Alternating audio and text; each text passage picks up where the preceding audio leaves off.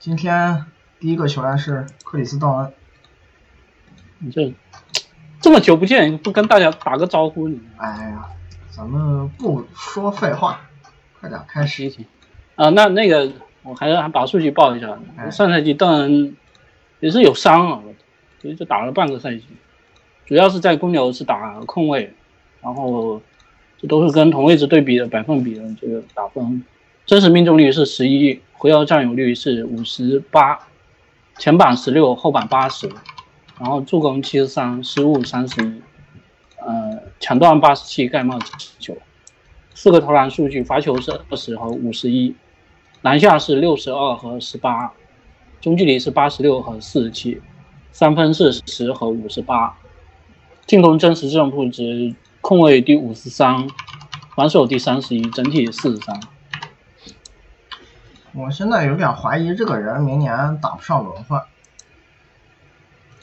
因为不过新秀刚刚进来也要适应，就是呃，反正我我我现在有点担心的是控卫位置轮不到他，他要分时间可能要打一些二号位，跟另外一个控卫同时在场。不过他们公牛的两个今年夏天，萨托反正跟谁都能打。哎，那个阿奇也是跟谁都能打，嗯，就是这俩人不持球的，是无球为主，然后呃投射都还不错。嗯，嗯，反正这个球员入行三年了，没任何第一年是打的打的够烂的，第一年非常烂。你看到八维图投篮那块的数据，基本上就已经看不到了。然后第二年其实比第一年是是进步蛮大的，但是这个这个跟只英格拉姆是跟自己比，那个新秀年跟第二年区别差不多，是。他就是就是你球权是扛得多了，但是效率还是很低。然后上赛季进攻好像还退步了，因为回合占有率掉了，效率还没涨。嗯，他也是有伤嘛。反正这个人问题就是他只能打持球，持球不厉害，侵略性根本没有体现出来。就是作为一个以运动能力见长的球员，他现在唯一的强项只有传球好，嗯终结很差，跳投不准。我觉得这球员不拿球的时候，队友就是四打五，因为没人理他了。他可能是全联盟定点最差的控卫了。西蒙斯你算了，哦，但是西蒙斯比他身体条件要好，你毕竟这个终结能力，邓恩完全比不了。这个人终结技术很糟糕，造不到罚球的。嗯，包括篮下跟这个中距离的比重比起来，其实也还是差，对，就是然后没终结也很差。看出他的运动能力和高大体型怎么体现在进攻端。然后本来投射就差，也没有任何进步，三分还是很烂，就不投。他你别看准心还行，这三十六分钟出手才二点五次，其其实说白了没有什么牵制力和打无球的习惯。对，而且这还包括对手也是犯他。对，基本上全是放。哎，定点好差，这个人。他现在唯一的强项就是传球还可以，但是光靠这一项，你进攻就是很烂。刚才咱们也说了，他进攻还是有点糟糕。嗯、防守还过得去，但是也没有他的运动型数据体现的这么出色。有几个问题，一个是犯规太多了，他，就他去协防付出的代价有点过于惨痛。还有一点，他的正负值其实不是很好看，他那个 BRAPM 就有点差。他效力的三个队都是，呃，就就效力了俩队，三个赛季都是防守烂队，但是他在场的时候，球队防守都会变差，就有一些协防选择可能还是预判的不够好，犯规多，然后太过于冒险漏人，导致对手在场的时候三分命中率明显上升。这个已经整体来讲，这人还是防守比进攻好。啊，是会好一点，那也没有到多出色的程度，还是进攻太差了。嗯，他现在的问题就是跟小佩顿一样，就打到第四年看不出什么巨大的培养价值了。公牛现在也我觉得你现在还是就就 NBA 外线球员，不会投篮不够，好的话，嗯，你不管是打持球还是打无球，都会受到影响。问题是他连突破也不厉害，你也有一些球员持球可比他强多了。那你投篮不够好的情况下，你一定要拿突破去补，毕竟是少数，是不是？嗯，他这个人还就只能打持球，持球又不不够强。反正他不而且太适合跟拉文一起打。本来能力对啊，他一七一八赛季其其实就就是可能，但但当时也是拉文有伤嘛，是不是？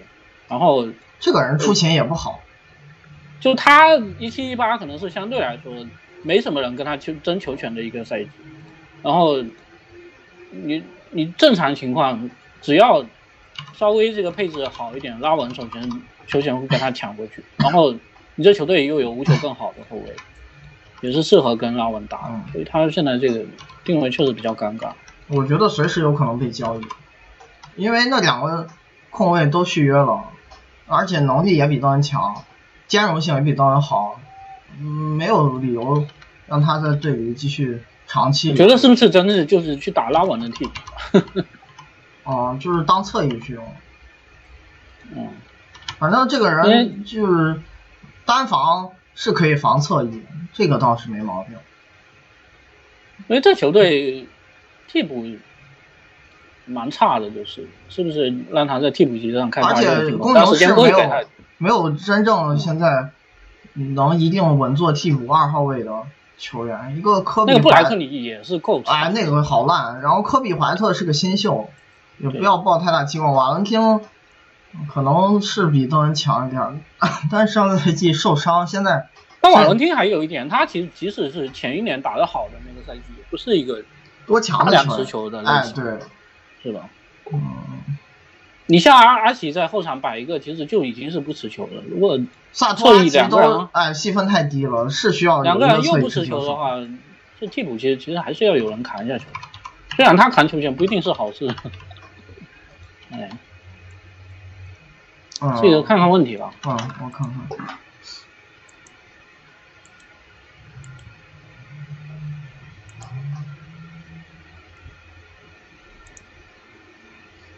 嗯，问他的好像不多。啊单防守有他抢断率、盖帽率、防守篮板率体现这么好吗？没有，他防守影响力其实挺一般的。在进攻三个赛季进步有限情况下，他是否已经度过了最后一个作为 NBA 球队主力控卫的赛季？我觉得那个萨托花那么多钱签来，肯定是要打首发的，不管这能力也比他强。对能力还是兼容性角度，不可能再让邓恩打拉文身边搭档这个位置，而且，嗯、我也没觉得阿奇比他差，其实那俩后卫能力都比他强。首发应该没，我都担心他轮换前景，别说首发了。嗯，如何评价邓恩防守？那个全场主防西蒙斯的是确有其事吗？他是在上上上赛季一七八赛季，当时有一场打七六人，因为那个事情很意外，大部分球队是不会拿空位防西蒙斯的，我印象里头可能就几个，一个雷霆，呃因为他是威少，对，嗯，然后然后公牛是是当然是是是这样的，这球员身体条件是挺棒的，臂展非常好，体型在空位里特别高大，还挺能对抗，能跑能跳。单防的弹性是不差，因为我看他打那个奇才的时候也是主防比尔，但是效果好不好就另我说说了，因为这球员控制不住手上动作，动作不干净，犯规好多，有些毛而且萨托。防守也挺好的，对，萨托防守挺好，他们后场防守最差的是拉文，那个人是，反正也是被残的。呀，对他跟阿奇、迪也受伤过亚多诺一起在场都是要藏的。阿奇其实身体天赋很差，但是都经常要替拉文防一些不太好防的后场球员。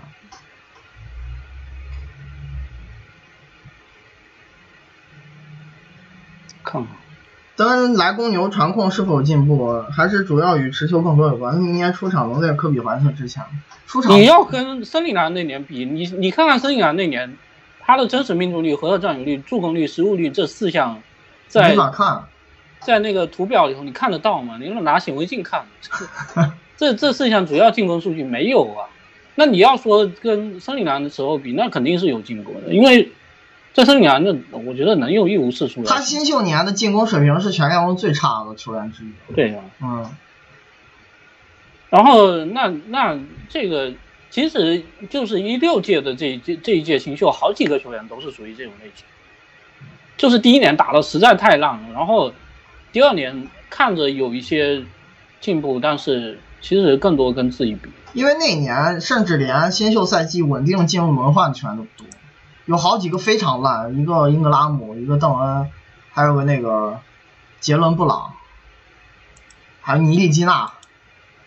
哇，当时那届，哎不对，不是尼利基纳，尼尼尼尼利基纳是后一届，反正那一届新秀很糟糕，所以出现了当时就萨里奇那表现，还差点给搞到那个最佳新秀了。布罗格登是打的挺好，但是基础数据不不是特别好看嘛。那年萨里奇还呼声挺高，其实打的也不咋地，但他因为是个那个往届生，没有在选秀那年进入。行，差不多。第二个是凯尔纳森，嗯，这个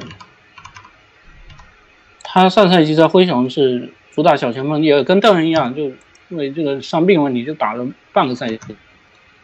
嗯嗯，打分真实命中率是六十八，然后不要占有率十三，前板七十五，后板九十，助攻八十三，失误三，抢断八十八，盖帽九十二，然后四个投篮数据，罚球是三十和三，篮下是六十四和七十三，中距离是五五十三和九十九，嗯，然后三分是一和七，就不投，进攻真，嗯，进攻真实正负值，小前锋第六十五，然后防守第三，整体第二十二，这个人反正攻防有点失衡，就是。比前年的马刺还失衡。他这个赛季，呃，因为这这球员戏份很少，他不怎么参与战术，所以你回账率这么低的情况下，真实命中率稍微掉一点，影响都蛮大的。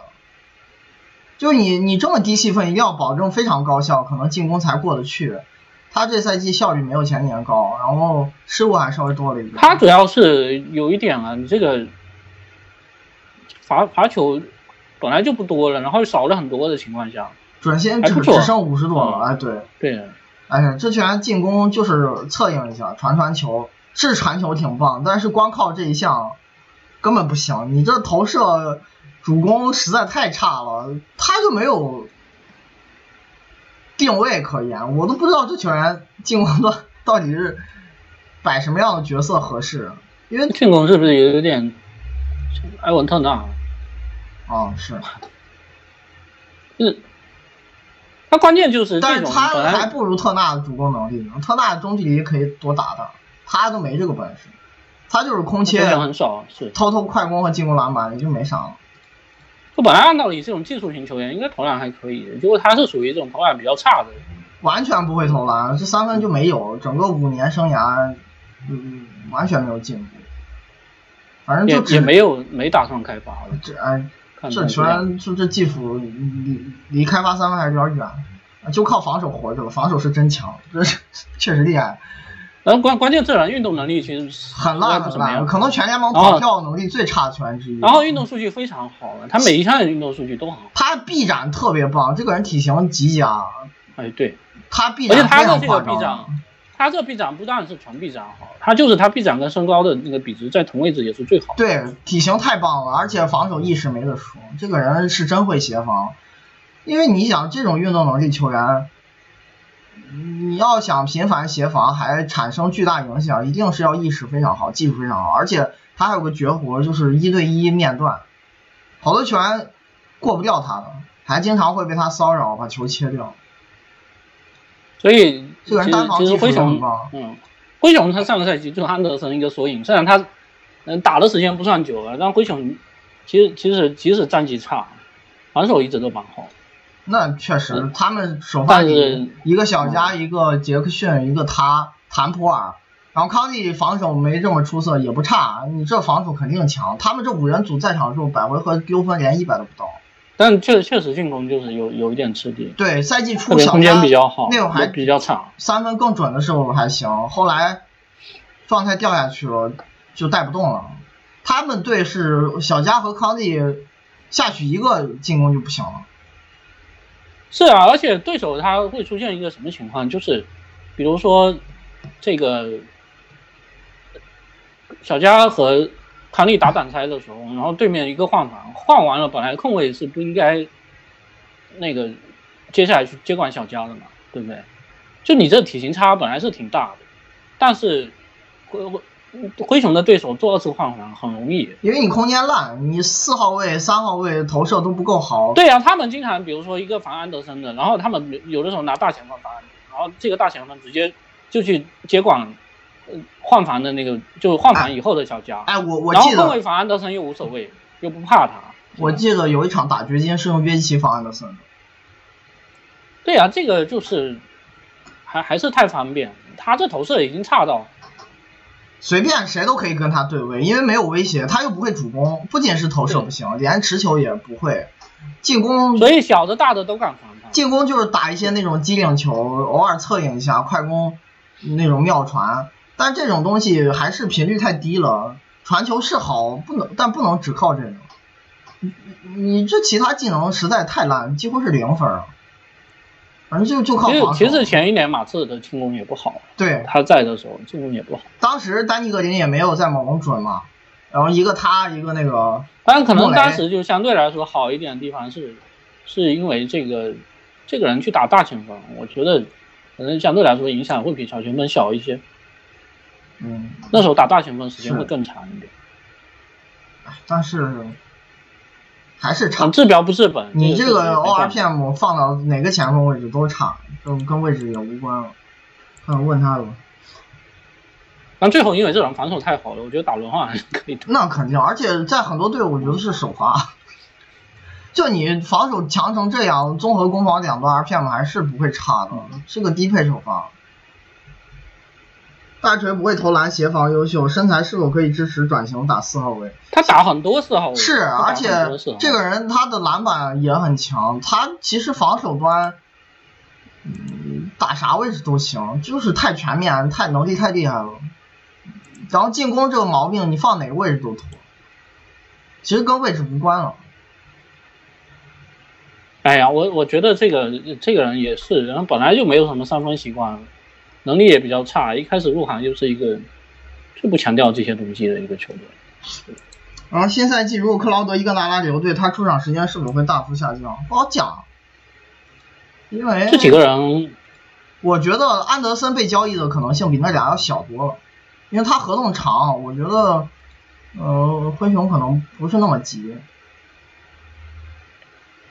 哎，我对了，我我反正说一个数据啊，其其实就是但那那个时候，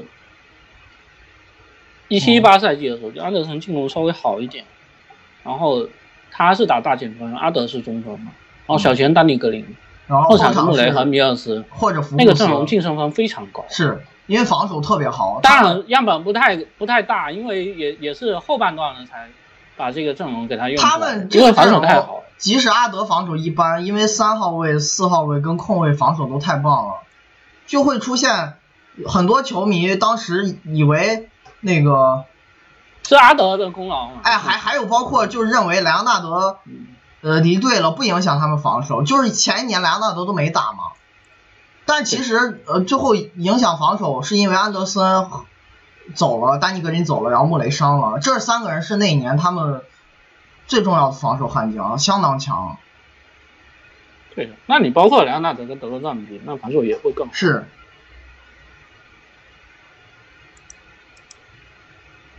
嗯，他值不值灰熊当时这份合同？马刺应该放走他。马刺放不放走，可能没有那么太在意，因为这种球员，反正功能性比较奇怪。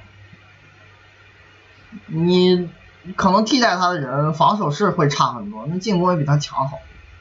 这人我觉得水平是值这个合同的，但就是速度太快而且安德森走了，你弄一个盖伊进来，其实还是挺好的。啊是。而且盖伊比他还是攻守均衡多，能力也更强。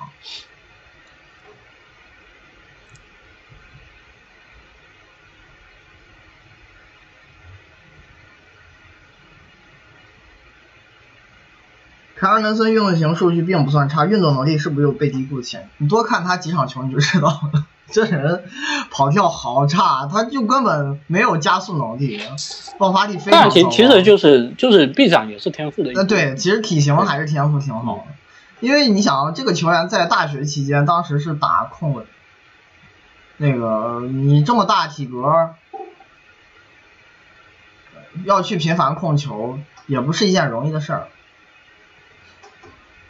但就是运动能力是不咋地，然后投射还差。他要运动能力好一些，进攻都不至于这样，因为终结一定会这两个好绰号是慢八是吗？啊，慢吧。那快慢了嘛。嗯，行。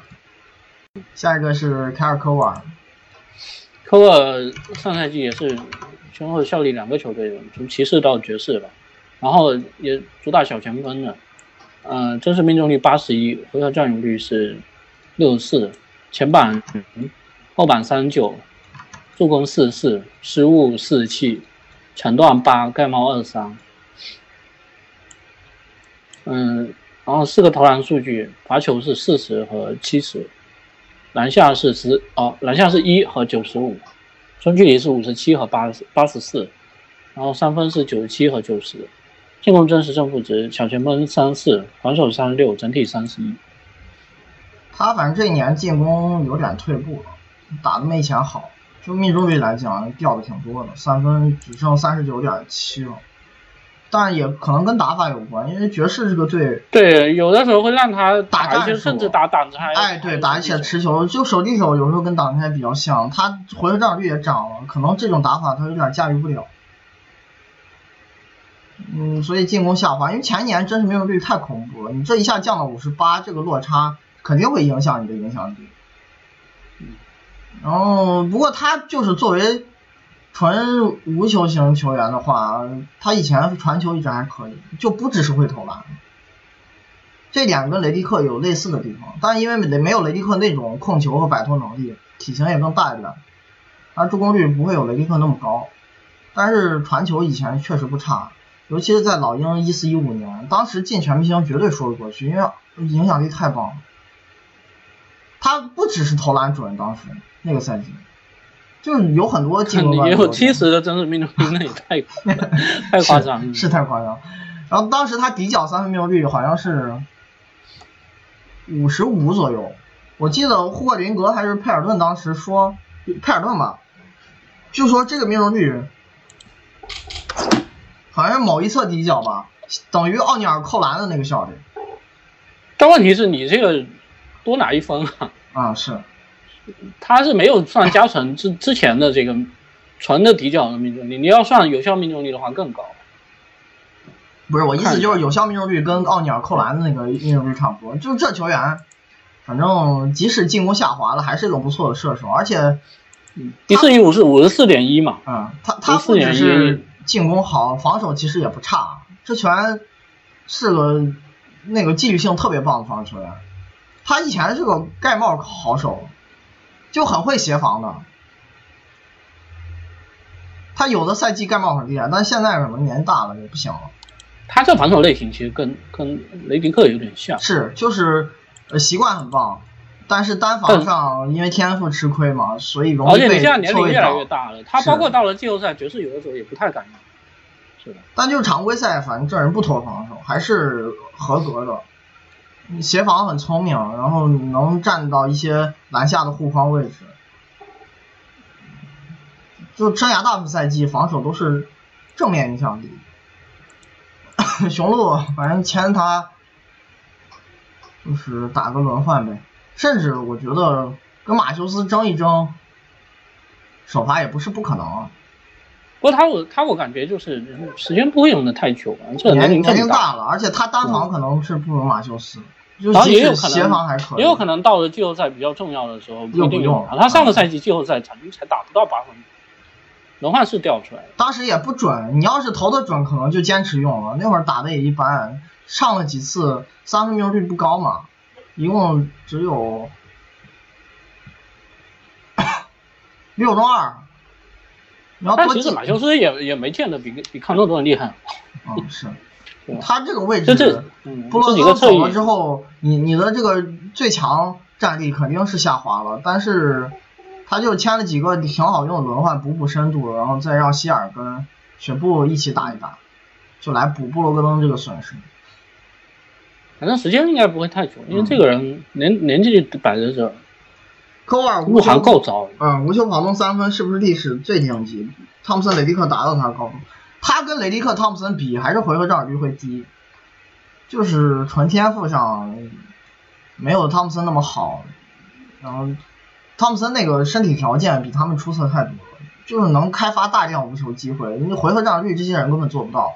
跟雷迪克比，就是雷迪克还是更像后卫，他是个侧翼，但是反正我觉得都差不多，最进攻最强的时候都很厉害。而且我觉得科沃尔他一四一五年那个水平是雷迪克和汤普森可能没达到过。这太恐怖了！而且他他以前还有一个赛季啊，就是你像一二一三啊，然后一三一四，还有更早的这个那个零九一零啊，都他是有的赛季六十三，这真是呃对，还有五十多的，他是有的赛季，你可能看他三分没有这个三分一直都不是最高产的那个级别的，还是就天赋差了点儿。你开发就算最近几年可能稍微提一些，啊但是前几年你要说产量没有很高，但是这个真是能做到，有的赛季命中率有点吓人。你就在老鹰那年一四一五三分命中率四十九，然后零九一零在爵士那五十二场是五十三，就这种数据有点变态，是真够准的。你这样的效率，不犯错误啊，还会点传球，他在一四一五年 ORPM 排联盟第十三啊。比他高的都是什么哈登、威少、库里、保罗、詹姆斯、安东尼。我这个事情有印象，因为当时那个就是选选全明星第一下选的时候，洛伟已经写稿，他有去讨论几个人。我记得一个是有讲到他，还有个讲康利嘛。嗯当时他说康利的时候，他说康利跟水平跟威少差不多。我那时候其实刚刚接触这个，就这些人的文章的时候，我还对这个观点挺诧异。然后呃还有一个就是讲到科沃尔，他是说觉得科沃尔应该进，结果其实第一次公布全明星名单的时候他没进嘛，他是因为后来有人伤了以后才才有候补，他最后一个进。他是没有老上，是强，因为那年他出场时间也多，影响力然后，然后当时就就是最后这一个名额要出来之前，然后我我觉得是可有可能是科沃尔，然后我当时在微博上讲的时候，有的人还觉得不太可能，然后有提到一些别的球员，包括当时有一个争议，就是说他跟安东尼是比较厉害，嗯，就是老美那边的争议，但是国内会会觉得那肯定是觉得一边倒，嗯，科沃尔一个射手，然后场均得分又不高，你凭什么进全明星？其实最后这个事情出来以后，国内国内声音还比较大。你如果比 RPM 的话，是科沃尔完胜，安东尼那年是二点八二，科沃尔是五点四二，五点四二排联盟第十一啊。对，我知道啊，这这两个球员其实你从这个类型上来看，也也是跟最近几年的一个，就是大家对球员认识的一个这个思潮的改变是有关系的，还是挺有代表性的。然后还有朋友问这个科沃尔和生涯早期相比，进攻打法是否有变化？嗯，他在爵士这一年，我觉得跟其他赛季都不一样。他此前生涯都差不多，无非是有的赛季会呃这个无球掩护和定点的这个分配上有点差别。他是真正来爵士这个赛赛季之后才开始大量打手递手的，以前不太打这个。就是三十六分钟只有一次上上下，这个赛季那这些东西3.3次其实其实对这些东西其实都是都是比较细微的区别。嗯，那你如果一定要去找这些区别的话，那他比如说在这个生涯早期的时候还会尝试一下低位呢，虽然也不多，啊，到后面是完全不干这个事，你都是想象不来他会干这个事，对吧？在雄鹿会有一些无球战术吗？还是纯定点术？我觉得肯定会给他开发无球战术。而且而且有一个战术，我不知道大家有没有印象，就是字母在，一般是在左边吧，他比较自己比较习惯在左边，他看着要突破的时候，然后斯内尔在他身后一跑，给一个手递手，这两个人的配合，当然就是在在雄鹿是一个固定的配置。定套路，，哎，对，嗯，然后我我觉得字母和科沃尔的搭配应该还是会比较常见的，而且不太好防，因为你一个是本来你防字母的话就没不好去贴着他嘛，优先要防他突破的话，你是往回缩的，那你这个时候如果他给一个手递手又把科沃尔的人挡住的话，那有可能跑出来就是一个空位，对不对？不好防的，这有点像恩比德和雷迪克的变种，虽然这这两两之间的风格可能有一些区别啊，那我我觉得这战术应该是会打。然后科沃尔一四一五赛季在老鹰接近七十的真实命中率，是不是有史以来得分后卫最佳数据？我觉得这种天文数字在 NBA 史上都是嗯，可能几十年一遇的，因为太夸张了。不过就是因为这拳是纯无球配角，嗯，他产量不够嘛，对，就你这个回合占有率不，你你要这样比，哎确实就是说不太公平。但是你如果只想撇开产量去比那这真的是天文数字，可能只有个别那个纯终结者能做到比他更高。你就不比得分后卫，可能能比他这项数据在某一个赛季高的球员，也就只能是那种只在篮下扣篮的球员。其实也就是最近几年联盟平均的真实命中率一直在往上走啊。那早几年的时候，五十出头就已经还可以了。那你如果能做到六十的真实命中率，已经基本上就是联盟最顶级了，是然后六十九那点九，更别说七十。对，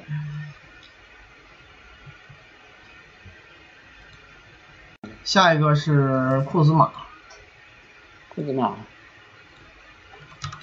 也是大家比较关注的。他上赛季在湖人主打是大前锋，但其实我有疑问，他这个锋位置，就我们也讲了很多次了，就是他跟詹姆斯同时在场的时候，他既盯对面的小前锋，又经常被对面小前锋盯。我觉得他比詹姆斯像小前锋，就是。而且在协防的时候也是詹姆斯在篮下那反正反正对对那既然这样分位置，我们就归到大前锋。他在大前锋以后，然后真实命中率是是三四，打分三四，然后回合占有率八七，前板十三，后板十九，助攻七十九，失误六十五，抢断四，盖帽十三，呃，四个投篮数据，罚球是七十九和四十六，篮下是八十一和六十九，中距离是七十七和七十九，三分是三十和哦不是是八十二和三八十二和十三，他是上赛季三分掉了，进攻真实正负值大前锋第十二，然后防守第五十四，整体第二十九。他就是作为他打法跟前他强项跟前一点不太一样，对吧？这这个人作为一个前锋球员啊，现在还是有点杂。我我觉得他无非就是一个失误能控制住的贾巴里帕克。他场控数据是是还可以，，对，就是失误的控制的还可以，这方面帕克做不到。包括上赛季助攻也比前一年涨了一点。但是你这投射其实不咋地呀、而且两年这起伏也有点夸张，我也不知道该怎么评价他这项能力。不过他他上个赛季其实其实比较好的一个地方，就我们刚才讲的这个，他助攻涨了一点，失误还掉了一些，就场控数据有改善。然后另外一个，其实湖人你空间这么差的情况下，他能够打出一个挺不错的终结数篮下的呃哎频率和命中率，我而且比前一年其实进步挺大，我觉得这很难得的一个。手活很棒，这个球如果说他能够在结合这些进步的情况下，把第一年的三分保持住的话，那其实进攻水准会更高。那问题就是哎，那就相当三分掉了。那样的话，真实命中率可能都有六十左右。对，嗯，所以现在不知道三分到底什么水平，只能靠实战再去检验。呃，他这个赛季就是什么二次进攻啊、快攻、定点突破，甚至偶尔打一打持球突破，呃，行终结都挺不错的。而且他不投十尺外的两分球，投的很少，主要就是在篮下和三到十尺这个近框区，命中率还是挺稳定的。呃，就是罚球也还可以，就造罚球还可以，罚球命中率一般。就是对，但是因为他是这种类型的，所以严格意义上来讲，跟詹姆斯不是太配，是吧？只只能说他有一些打法，可能也没有那么依赖詹姆斯，就是，反正对他可能跟大家印象的肯定是不一样。哎，有时候能自己开发一些机会，而且回合占有率也挺高的，二十三点八。嗯，反正防守比第一年略有进步，还是在四四号位比较差。你要看跟啥比了，跟小前锋比还还会好一点，但也不会太出色。放四号位里就有点差了。这个他其实负担蛮重的，就是这个要承认，就是因为詹姆斯说撇开能力的话，哎，不防对手的那个前锋箭头或者侧翼箭头，然后你开始让英格拉姆试了一段时间，后来就感觉不合适，全让库兹马干这事儿。哎，对这个事情，其实是我觉得就坊间好像不太在意的一个事。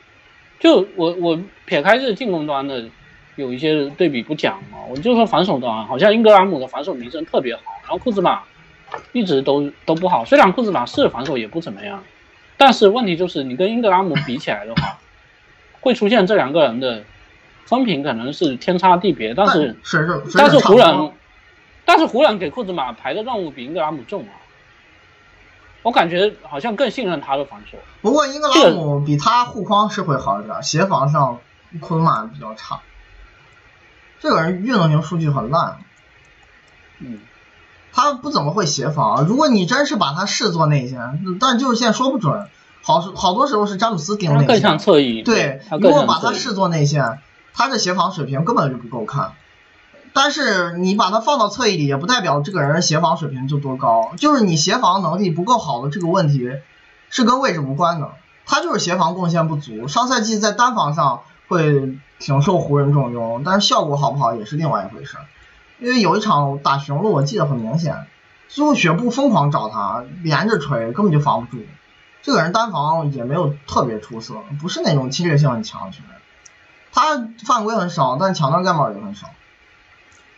而且最近两年，你这防守正负值还是说服力不足，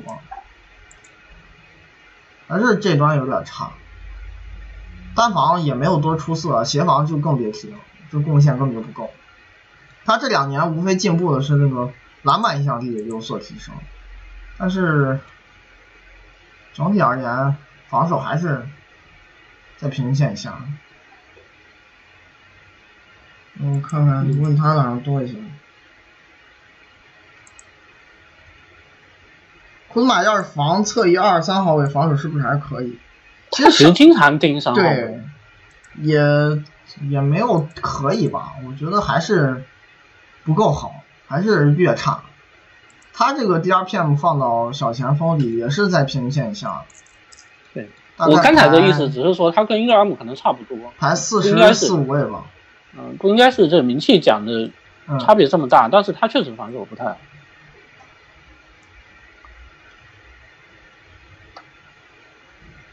库兹马作为决策权，是不是把三分起码维持在新秀年三十六才是对湖人进攻最大？那当然帮助大了。你要是不是这个东西？你要够准，多多益善啊！谁也不希望你投不准嘛，对不对？你只要，但他现在有一些技能，最后最后就是能够保证他还是一个不错的进攻球员，就是啊是。然后，那你你能提升，那肯定更好的是。空切是否始终是边角料技能？那你要看是啥位置、啥体型和啥运动能力的球员。你如果是中锋，你像戈贝尔那种体型，我觉得空切还是非常夸张的威力。那空切频率就吊打你的前锋啊。但是其他几个位置很难做到。对，其实库兹马这样，三十六分钟空切频率也就一点六，也不多。就是这个技能，我觉得身体条件决定了绝大多数。好的内线可以做到四五次的。对，这这外线达不到的这个水平。然后用六点六的频三分频率，只投出三十的命中率，是否在伤害球队进攻？那肯定了。你这个用有效命中率，你去换算一下，才四十五啊，这得比他的真实命中率低多少？但这个人主要是他，他的问题其实是在于，就就是，这你要说纯持球的话，他又不够厉害，所以他好多时候他发起进攻，你要撑起产量的话，他是要搞那种就是在弱侧持球了以后，然后结合投篮跟突破往篮下去打一打，但你这时候可能有的时候接到球就投了，是不是？你最后就就说去看他的这个。你包括他这个定点数据也是挺搞笑的，他定点，你看他三分命中率不高吧？他定点零点九八分也不是很厉害，但是能高于联盟百分之五十的球员，就就是不差。他定点突破挺好的，对。哎，对，然后你再去看他直接的投是是这几项里头最差的，结果定点突破很好。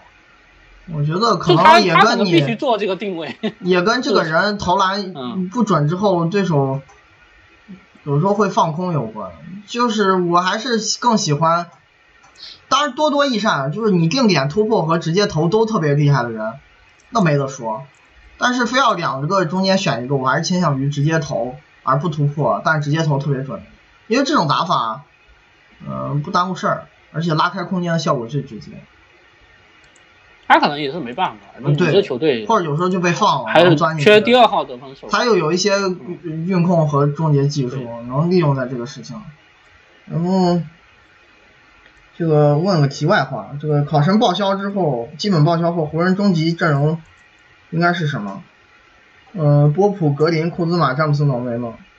如果按照浓眉意思，让他打四，再摆个麦基打五，詹姆斯叫浓眉挡拆，里面始终会有一个五号位拖空间。如果不叫浓眉参与挡拆，又感觉很浪费进攻。这就是这样，而且我觉得根本不是定位的问题，是麦基能力的问题。对，麦基他这个打法，进攻端跟浓眉是存存在功能冲突。更严重的问题不是这个人进攻，是因为这个人防守很差，他并不是一个特别好的轮换球员。对，我觉得这里问题就在这，你即使考辛斯，你比如说上赛季他三分特别差，但是如果他呃就是没有受这个伤，哎，呃对，然后最后是打出勇士上赛季的水准，那还是比麦吉厉害很多，是不是？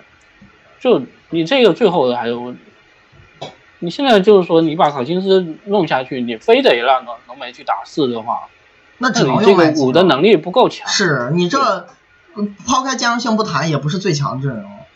当然说的第一套阵容，那个库兹马、詹姆斯、浓眉、波普、格林是，我觉得还可以。这个阵容可能是目前湖人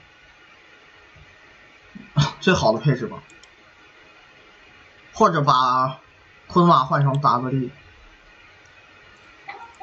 是吧？然后还有一个就是说，你非得上麦基的话，这个非得上麦基，那你本来这阵容就会变差一点。然后接下来。詹姆斯、浓眉跟格林肯定是稳的，至于波普跟库兹马，不好讲。不好讲，俩人水平差不太多。然后波普虽然位置不太一样，但是因为詹姆斯现在是需要射手，哎，波普投射还是完胜库兹马一大截，差距还是蛮大。但是波普防守比库兹马还烂，不好讲。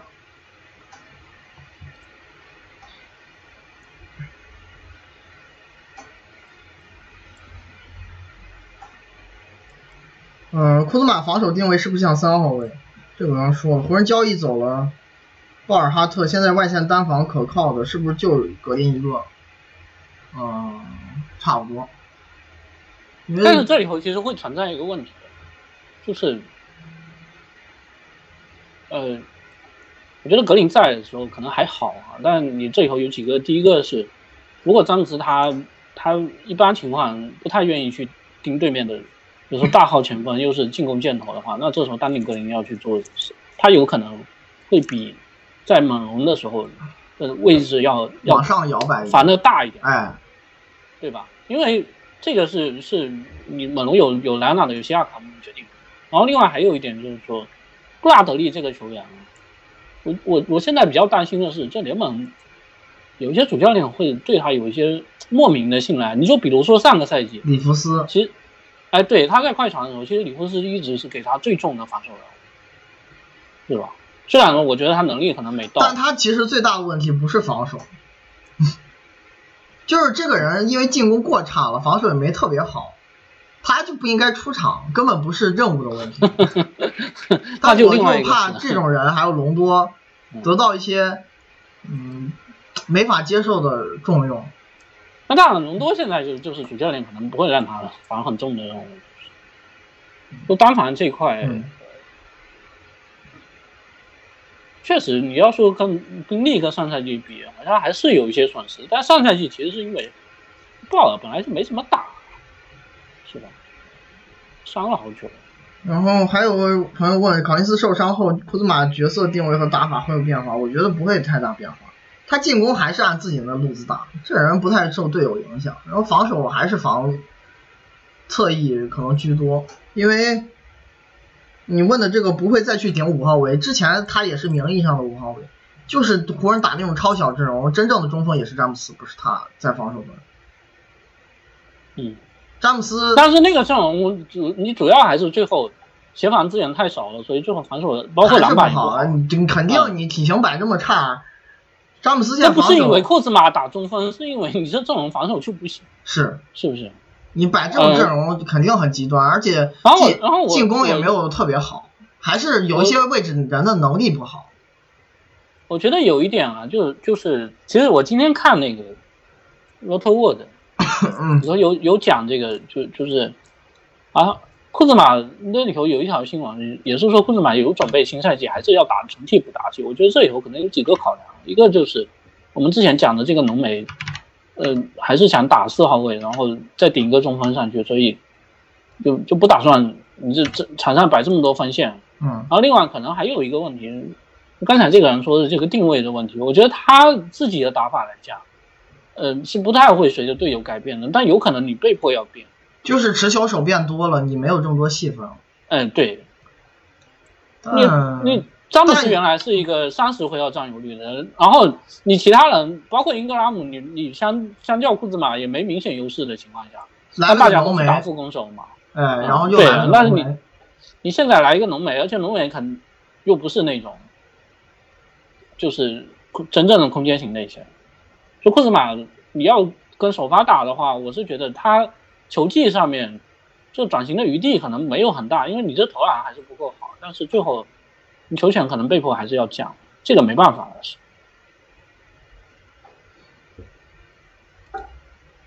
最后一个吧，洛瑞。OK，这个人今天王牌。嗯，这上赛季在猛龙主打控卫的都知道，真实命中率七九，然后回合占有率是五十五，前板四十八，后板七十八，助攻八十六，失误十，抢断六十八，盖帽七十六，呃，四个投篮数据，罚球是五十五和六十九，篮下是十八和八十七，中距离是 六和三十八，三分是八十九和五十一，进攻真实正负值控卫第七，防守第三是应该是就比保罗和希尔高吧？嗯，比保罗和希尔低。啊啊，保罗和希尔低，排第三，然后整体是排第五。因为上个赛季季后赛比赛也看很多了，大家也知道这很厉害的。他现在就越打越佛系了，这个人，他前一年其实挡拆出球那个比重已经非常非常高了，是差不多百分之五十多，我看一下，然后上赛季这项数据又飙升了一大截儿，升百分之六十五了，就是他现在可能只有三分之一的挡拆是选择自己进攻。然后当然也跟这一年球队的环境变化有关，就西亚卡姆他开发了主攻技能，又搞来一莱昂纳德，对莱昂纳德可能相对来说就是直接覆盖原来德州站的球权，但是因为你大前锋持球，突然间涨了以后，他也烂权了。是，我我觉得诺瑞赛季初跟伊巴卡那个打打法，那会儿伊巴卡也很很准嘛，哇，有的队根本就是从头到尾防不住啊，因为特别简单，就中锋也不出来，就放一巴卡投，都是你放我就传，你放我就传，他压根也就不自己攻了，他这回合占有率从加盟猛龙起，上赛季又成新低了。我觉得他这打法是不是有点哦晚年的杰森基德感觉？但是他可比基德投篮要好。然后我觉得突破也比基德厉害，但基德有几年还是挺稳定的，虽然年份不太多。但是你要综合讲，我觉得洛瑞进攻还是在基德之上。基德那个进攻有点怪，他还是像一个无球球员在阵地战。洛瑞他持球是优先传球，不代表他不打持球。那哪哪都不打的那些比赛，洛瑞带队那风生水起啊，进攻丝毫不差。他在场的时候正负值还是很好看的这一段。不过就是这一年有些意外，接球头空位把握住暴跌。嗯，他这种三分命中率不够高。啊，这不是，不仅是这个，他这个持球头也暴跌，他整个三分全都掉了，不到对三十五。是，我觉得这个数据应该能回调，因为最近几年其实投射已经很稳定了，三十四点七，有些低于他的正常表现。但是这个人就是，你别看他戏份低，造罚球还是挺多，就以他这个回合占有率来说，还是挺会造犯规的，就是偶尔突破能做到少而精，终结和造罚球都不拖后腿。但是确实现在这事情干的少了。现在疑问就来了，你莱昂纳德一走，这个人是不是要站出来多干些事？因为猛龙其实说白了没有多少引援，他引援球员能力也不够好，因为超工资帽的球队嘛。呃，唯一可能指望得上持球开发进攻的，也就是那个杰弗森，但杰弗森上赛季打的又特别差，对吧？他有可能就是，我觉得二号位是不是球权会涨一点？你不管是鲍威尔还是那个范弗里特，就俩人一起打的时候是。对呀，你这两个人球权应该。但我觉得洛瑞可能也要往回涨一点，十九点六还是太低了。他还是有再多扛一些球权能力，太多可能 吃不消，但是也不至于这么少。我觉得还是有能力多打。但这个确实是限新赛季的一个疑问。哎，对，限度在哪儿？你最后综合一下，以前持球最高频的赛季跟现在最后是一个落在什么位置，就不好讲了。反正我我现在觉得洛瑞是联盟传球最好的全局，这几年越来越厉害这方面。别看他助攻率不高，是因为他打持球的频率就不够多，然后好多这个人，所以我我之前也是有讲过这个事。就他是一个，首先面板数据跟影响力数据，你只说进攻端啊，没没说防守端，就已经差别很大的一个球员。他他的得分少是因为主攻少，是不是？但是助攻不多，又是因为无球打无球打的多，是。就所以这球员还是够全面的，所以 RPM 非常好看。他季后赛那个呃 RAPM 是排。所有权第二，仅次于恩比德，比莱昂纳德还略高一点。就猛龙一一路突围过程中，咱们也都看下来，洛瑞发挥多大价值，对吧？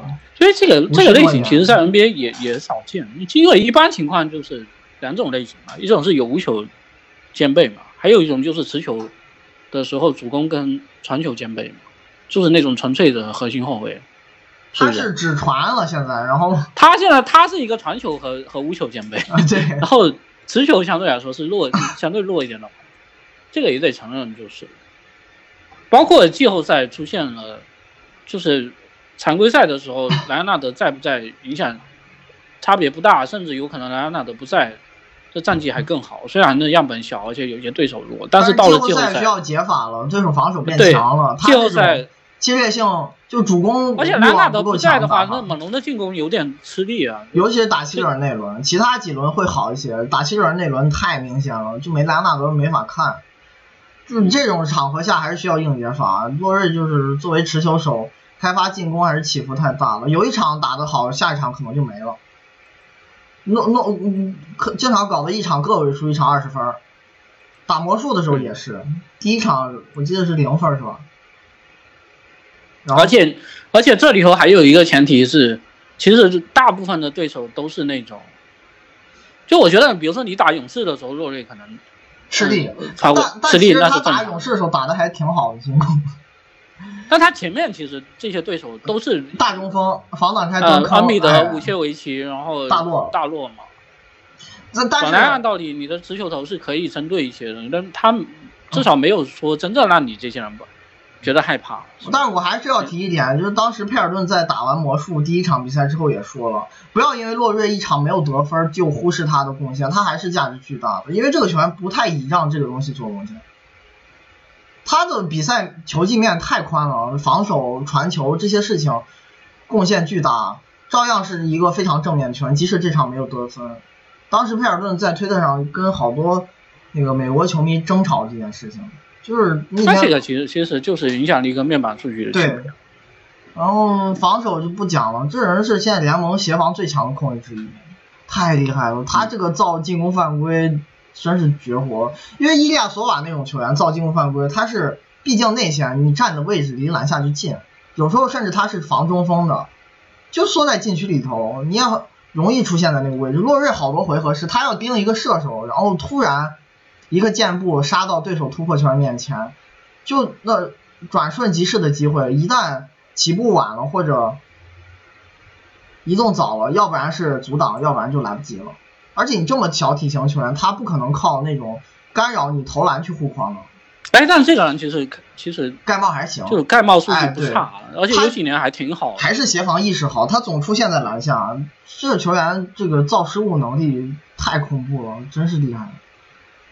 当然，就是说，有的时候我们看比赛也能够看出来，有的盖帽其实跟跟抢断差不多，对，自己去刀你的球啊。反反正洛瑞整体的攻防贡献还是很均衡，非常出色。嗯，看看问题。洛瑞可能在三十三岁时重新扛起大量球权，但是猛龙新签球员进攻好差，明年猛龙谁的回合占有率提升会最大？小加洛瑞还是西亚卡姆？我不知道西亚卡姆还有多少提升空间，因为上赛季。戏份已经不低了，尤其是后。当然，西尔卡姆就是前半季跟后半季球权还有一些差别，那有可能有可能你要你要按照完整的后半赛季的那个状况，后半季的这个标准来做的。然后另外还有一点就就是我是觉得有可能就大家都加一点，不会说然后可能范弗里特暴涨也加一点，对，就是是分大锅饭了。对，我甚至有可能这球队不一定有回合占有率过二十五的球。但是二十五就稍微过一些，都会加，因为小加去年在猛龙那进攻基本上不打主攻，因为确实不需要他干这事儿，然后进攻端也没有那么大负担，能投入在防守端。但新赛季可能又没有这种环境，现在又有点像加强版灰熊了，是吗？嗯，那还是比灰熊好。那还是进攻好多，不管是射手还是。呃，除了这个王牌挡拆组合以外的位置的持球能力，有个西亚卡姆还是蛮厉害的。洛瑞在火箭生涯后期算什么档次控？哎，其实这个人我觉得在火箭最后两年都有接近全明星水平。啊？你说啥？就是洛瑞在火箭后期算什么档次的后卫？嗯，他其实，在火箭最后那两年有接近全明星的水平。就他不是到猛龙之后。一下变得非常强，是离开火箭之前就已经水准挺高，而且他这数据其实跟现在差不太多，哎，只不过现在传球更厉害一些。当时投篮还没现在这么好，在火箭那会儿，哎，这个三分出手产量的这个提升有一个过程，也没现在投这么多。那会儿就三十六分钟投四次、三次、五次，现在但确实他是在火箭把这个射程点给他开发出来。刚入行的时候是完全不会三分。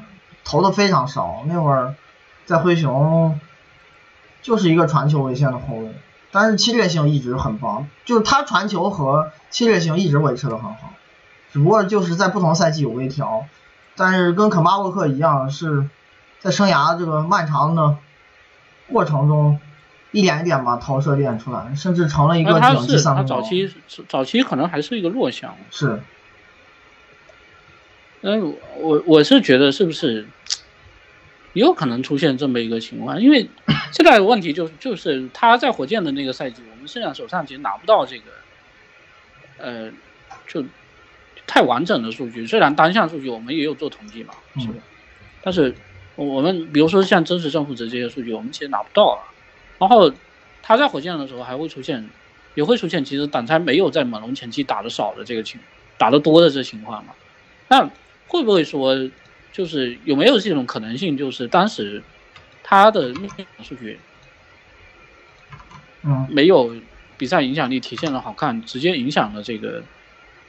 他被交易，而且他不是他是在猛龙又应该是续了一次嘛？是，就是没拿到一个特别符合他身价的合同，就在猛龙给他这个三年九千万合同之前，其实一直是。白菜对我，我觉得他有可能在火箭的时候就已经有一点被低估，然后到猛龙可能又被低估，因为到猛龙又进步了。但是我我还是得说一件事情啊，就是你所有事你都是要看这个，因为因为很多人会记得，比如说洛瑞跟德拉季奇被呃火箭放弃了，然后好像还觉得这事情挺可惜的。我看是不是也有人问过这个问问题？对，但但是你要考虑一个事啊，就是。当时，洛瑞交易他是怎么做的？他是他是一个送给猛龙，就是火箭送给把洛瑞送给猛龙以后，换了一个加里福布斯，这个不重要，关键是一个二零一三年的首轮选秀权，这个选秀权后来变成了谁？变成亚当斯，也就是在那个呃哈登的那个交易里头。他是作为当中的一个筹码，所以啊，你洛瑞这交易如果没做的话，你有可能哈登的那个交易回头也做不成啊。那你如果考虑到后面的这个因素的话，那该做还是要做。虽然两两个事情就是不一定是完全相关的。当时换哈登的筹码是亚当斯这个选秀权，还有兰姆，还有凯文马丁，还有后来的一个呃次轮次轮签，对，还有一个。一四年的首轮，但是一四年这个首轮，雷霆没选好，选了那个选了那个麦加麦加里那个人，打了几年就从联盟淡出了。但是其实你去看，马丁在那个赛季雷霆还发挥了挺大的作用，他们拿他哎呀，反正嗯加到那个最强阵容里，进攻非常棒。对，没有我我反正意思就是说，呃火火箭在送走洛瑞这个事情上面，他们不是没有回报的，是不是白送？你这首轮签最后还是在后来的交易中发挥了重要，啊而且兰姆这两个事情隔了一年，我记得兰姆那会儿在市场上行情很棒，就觉得他身体天赋还不错，臂展特别长，还有一些呃投射天赋，就很看好他。不过最后这个人打出来不是在雷霆做到，就后来成才了，还是个高水准的首发球员和优质首发，但只不过雷霆没赶上。啊，亚当斯就不讲，这雷霆最近几年绝对首发中锋，就最后给的这些筹码，你从这个角度讲还说得过去。而且哈登那会儿也没有现在这么厉害，对吧？对。然后落日是联盟前二十边缘球员嘛，在队内实力档次和小小加西亚康比，我觉得前二十边缘差不多。差不多，差不多呃呃，跟西亚卡姆差不多。小加其实上个赛季没有他俩水平高，对进，进攻还是还是掉了一些，而且小加现在出场时间也没法保证太久。所以这两个人水水准差不多。是，呃，还有个朋友问这个上赛季，